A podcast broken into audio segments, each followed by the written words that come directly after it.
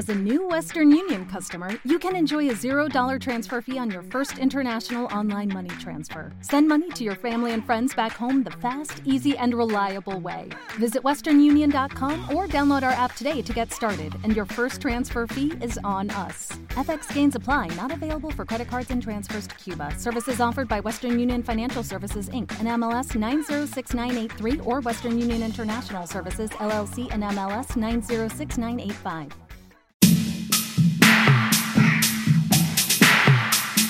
Buenos días desde Academia Cruellas, un lugar de encuentro donde hablamos de historia, arte, filosofía y de otros saberes clásicos. Nos puedes encontrar en www.spainhistoryteacher.com o también nos puedes encontrar en Twitter Historia Podcast. El podcast que vamos a analizar hoy lo dedicamos a los mongoles y más concretamente a Genghis Khan. El padre de Genghis Khan era jefe de una confederación de tribus mongolas que entre todos reunían aproximadamente en torno a 30.000 familias. ¿Cuál era su actividad? Pues básicamente apacentaban sus rebaños, cazaban y eso sí, robaban cuanto podían. Y en el invierno su principal alimento era la leche que se había ordeñado durante el verano. ¿Cómo la mantenían? Pues básicamente la mantenían a medio fermentar en odres de cuero. Sus vestidos eran de fieltro, hecho de crines y de pelo de yak. A la muerte de su padre, Genghis Khan, que era un niño de aproximadamente 13 años, tuvo que imponer su autoridad luchando contra sus propios súbditos que seguían a un impostor. Desde el año 1167, en que murió su padre, hasta 1190, en que por fin todos los mongoles reconocieron su autoridad, pasó Genghis Khan más de 20 años combatiendo con las demás gentes turanias del desierto. Su capital era la misteriosa ciudad de Karakorum, cuyas ruinas todavía existen, enterradas en dunas de arena negra. Cuando Genghis Khan se vio obedecido por todos los turanios, desde el norte de Siberia hasta el Tíbet, convocó un Kuraltai. ¿Qué significa esto? Pues una asamblea de jefes y les propuso su régimen de gobierno en estos términos.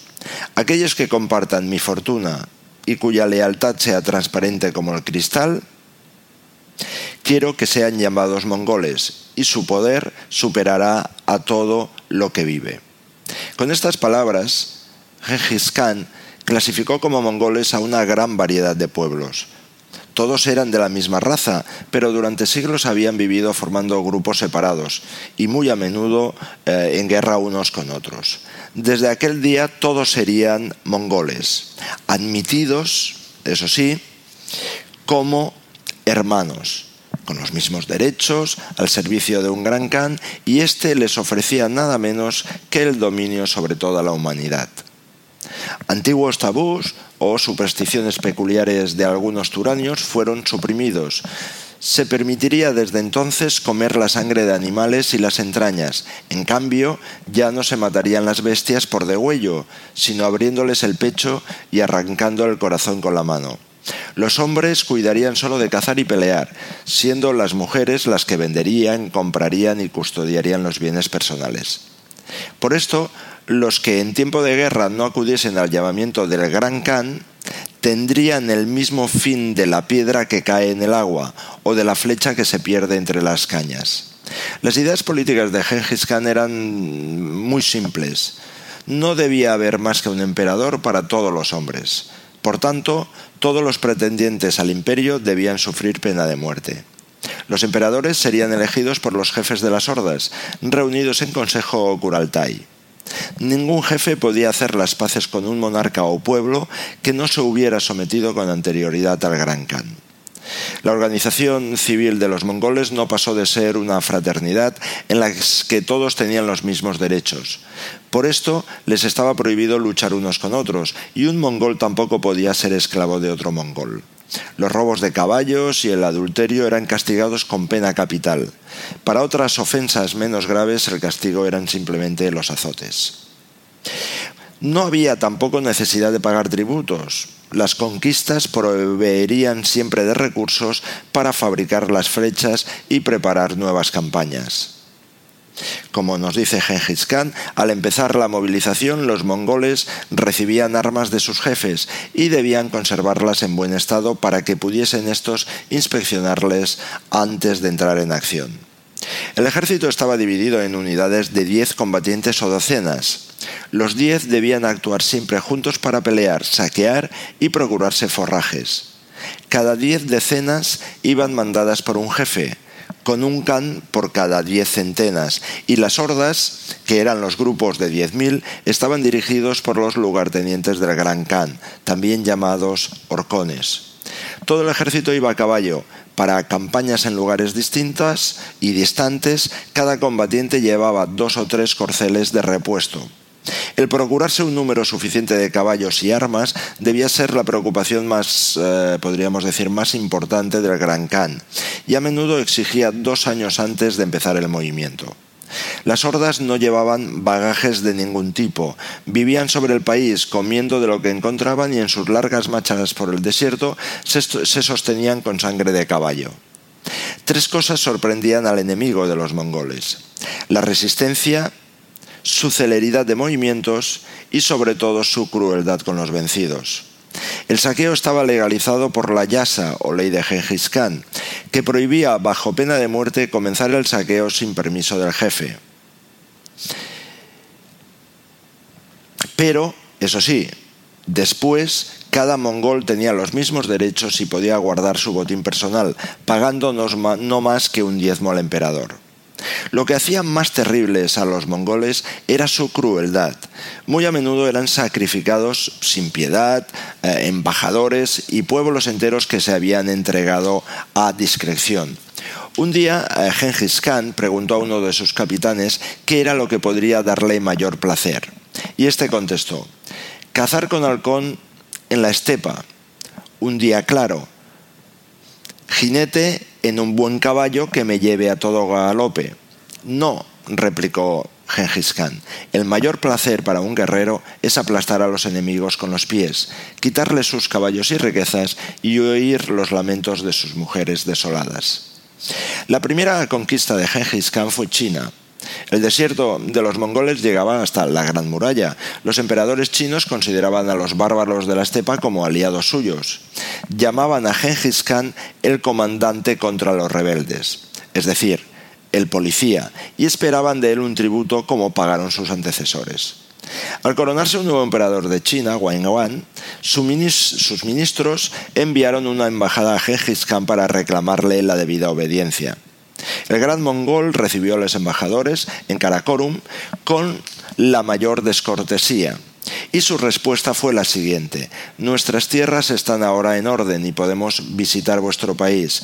Decidle a vuestro emperador que no nos importa que nos considere como amigo o como enemigo. Si quiere ser nuestro amigo, le dejaremos gobernar sus dominios bajo nuestra superior autoridad, pero si prefiere la guerra, pelearemos hasta que él o yo seamos destruidos. Tras esta embajada, los mongoles empezaron a fabricar dardos y a reunir caballos. En 1208 cruzaron la Gran Muralla unos 300.000 jinetes. La guerra duró varios años. Por lo general, lo que daba más trabajo era conquistar las viejas ciudades chinas rodeadas de torres y murallas. El asalto de cada una iba acompañado de saqueo y destrucción. Las hordas se retiraron al desierto cada invierno y en la primavera regresaban para continuar sus eh, depredaciones. Aterrados por la brutalidad de los mongoles, algunos generales y mandarines se pasaron al servicio de Genghis Khan. Desde este momento las hordas tuvieron gentes capaces de calcular y escribir y además ingenieros para construir máquinas de guerra con que poder batir las ciudades. Los chinos conocían ya el uso de la pólvora y también del fuego griego, que era una mezcla incendiaria que no se apagaba con el agua. Todo ello sirvió después para las campañas contra Persia y Mesopotamia. Genghis Khan no permaneció en la China después de su conquista, sino que dejó a uno de sus horcones establecido en Pekín y preparó la invasión de los reinos eh, del oeste. Las hordas debían reunirse en 1219 y la expedición comenzaría en otoño, cuando ya los caballos y ganados estuviesen bien cebados por los ricos pastos de la estepa durante el verano. El gran Khan comprendía que iba a encontrar en el Islam una vitalidad y una resistencia que no había poseído China con su milenaria civilización. Tras una marcha penosísima a través de las montañas, por fin las hordas de los mongoles llegaron a las tierras de Asia Central, que entonces eran el centro de la cultura del Islam. En aquellos oasis del valle de Oxus y del eh, Yashartes habían nacido muchos de los físicos, filósofos y poetas de la corte de Bagdad. Otra vez se hallaron los mongoles con ciudades amuralladas, pero, como decía Genghis Khan, la fuerza de una pared no es ni mayor ni, menor que la de los hombres que la defienden. Las hordas llevaban además ingenieros chinos que sabían construir terraplenes y catapultas. La primera gran ciudad musulmana que tomaron los mongoles fue Bukhara, era un emporio de riqueza y cultura, pero el gran Khan no permaneció en ello sino pocas horas. Se dice que entró en la mezquita y desde el púlpito predicó a los creyentes este extraño sermón. Hemos cortado la hierba, dad de comer a los caballos. Al enterarse de que la religión del país exigía la peregrinación a la, a la Meca, que era, como sabemos, que todavía se sigue manteniendo actualmente, Genghis Khan dijo, el poder de los cielos no está solo en un lugar, sino en los cuatro ángulos de la tierra. La religión de Genghis Khan estaba reducido a un monoteísmo sin restricciones. Sus leyes más o menos dicen hay un solo Dios, que es creador del cielo y de la tierra, y que concede la vida o la muerte, la riqueza o la miseria, y tiene todo el poder absoluto. Por lo tanto, es de creer que esta sencilla doctrina la hubiese aprendido Gengis Khan de los monjes nestorianos que, escapando a las persecuciones bizantinas, llegaron hasta la China. Es también probable que la leyenda del Preste Juan de las Indias se refiera a una comunidad nestoriana consagrada a San Juan y establecida en la frontera eh, de Gobi y la China. Pese a sus convicciones, Gengis Khan hacía alarde de una gran tolerancia religiosa decía, jefes de todas las sectas, predicadores, monjes, personas que viven retiradas rezando, cantores de las mezquitas, curandores, curanderos y los que lavan los cadáveres estaban exentos del público servicio, que para los mongoles lógicamente esto quería decir el servicio militar. Después de Bujara cayeron Samarcanda, Tashkent y Balk. Los mongoles persiguieron al príncipe heredero de este gran imperio musulmán del Asia Central hasta la India, donde se refugió en casa de su suegro en Delhi. Otras grandes masas de la horda marcharon a través de Persia, rodearon el mar Caspio y llegaron hasta el corazón de Rusia. A poco de haber regresado del oeste, Genghis Khan todavía entró en la China para sofocar una rebelión. Allí encontró la muerte el año 1227, murió de enfermedad, recomendando que transportaran el cadáver a su desierto natal, donde procederían a enterrarlo a la sombra de un árbol. El Kulaltai de los nobles mongoles aclamó a Ogodei, hijo segundo de Genghis Khan, como emperador. Este siguió viviendo en Karakorum y enviando sus hordas en todas direcciones. Un gran ejército partió a conquistar Corea, otro hacia el sur de la China y el Tonkin y otro hacia Europa. Esta última iba dirigida por Batú y un veterano general de Genghis Khan llamado Sabutai. Este había invadido Rusia pocos años antes. Desde Fraga, España, te saluda Oscar Cruellas. Sé feliz.